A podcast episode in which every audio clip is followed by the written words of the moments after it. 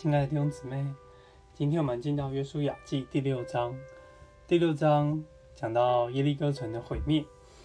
上一章我们看见约书亚他们整队整齐，探子也到了耶利哥城。那再来呢，他们就准备来攻打耶利哥。但耶利哥是一个很高很大的城。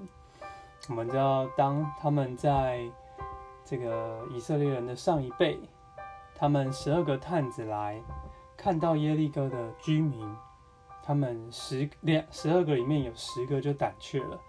当他们把这样的消息带回去以色列的军营的时候，他们中间就起了很大的分裂。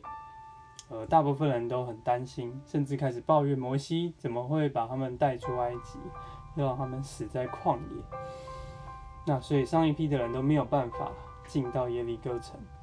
但是我们在这一章看到以色列人有一个完全不同的景象，他们的旧人已经这个埋葬了，都是新，这个他们就在这里有一个同心合一的光景。那我们就来看看这个情形。那二节就讲到耶稣耶和华对耶稣亚说：“他已经把耶利哥和耶利哥的王都交在你的手里。”那他们要怎么做？三姐说：“你们的一切兵丁要围绕这城，一日围绕一次，六日都要这样行。到第七日呢，要绕城七次，祭司也要吹号。吹号时，众百姓要大声呼喊，城墙就必塌陷。”这个就是神对耶稣告诉耶稣亚的。那耶稣亚又召了祭司来，告诉祭司这些事。那时节看见约书亚吩咐百姓说：“你们不可呼喊，不可出声，连一句话也不可出你们的口。”这个真的很需要百姓们同心合意。光是绕着城墙，用想象也知道没有办法让城墙倒塌。可是还叫他们不要有任何的意见，不要呼喊，不要出声。那百姓也就照做，他们在这里就维持一个。完全合一和谐的情形，他们就六日每天都把城绕一次，七日的时候绕城了七次，祭司又吹号，然后这个百姓也大声呼喊。在二十节，我们就看见城墙就塌陷，百姓就上前去将城夺取。然后我们看见十八节有个提醒说，不可取当灭的物。恐怕叫全营遭祸。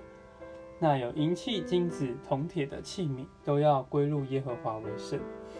所以以色列人就照做，把所有人都杀了，也把所有这个其他的器皿也没有拿，除了金银铜铁的器皿，除了喇合和他的父母兄弟，一切的家属都带来，他们才安置在以色列人的营外。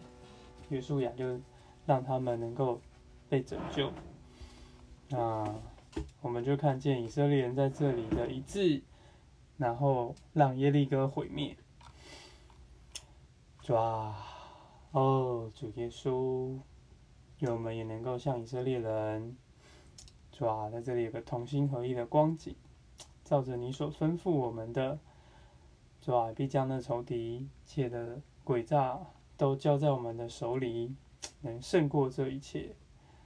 谢谢主。